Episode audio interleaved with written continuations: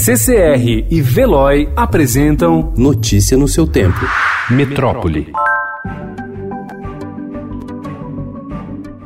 O Brasil registrou ontem o primeiro caso de um paciente com teste positivo para coronavírus no país. O Ministério da Saúde divulgou a informação ontem à noite e disse que amostras de material coletado nos exames do homem foram encaminhados para a contraprova, que só deve ter o resultado divulgado hoje. O caso foi detectado no Hospital Israelita Albert Einstein, na capital paulista.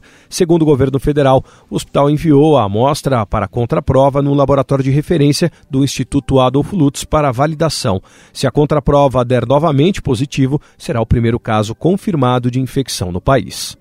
Enquanto a Itália continua registrando um aumento do número de casos de pessoas infectadas e de mortos em decorrência do novo coronavírus, outros locais registraram ontem os primeiros casos e a Europa já tem 11 países com relatos. Além da Áustria, Croácia e Suíça informaram os primeiros casos, todos de pessoas que haviam viajado recentemente para a Itália, e a Espanha registrou três novos casos.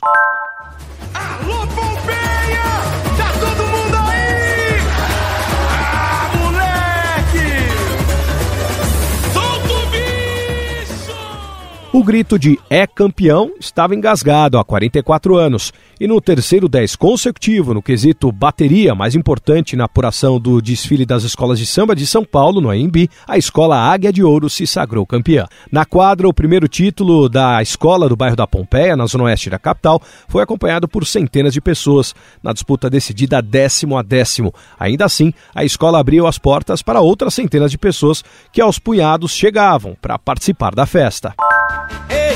Ei, pessoal, vem moçada, carnaval começa no galo da madrugada.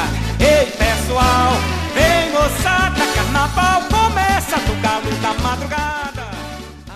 Carnaval de Rua, o Galo da Madrugada trouxe uma versão pocket do frevo para São Paulo pela primeira vez. O rei do carnaval pernambucano desfilou no Ibirapuera desde as 9 da manhã.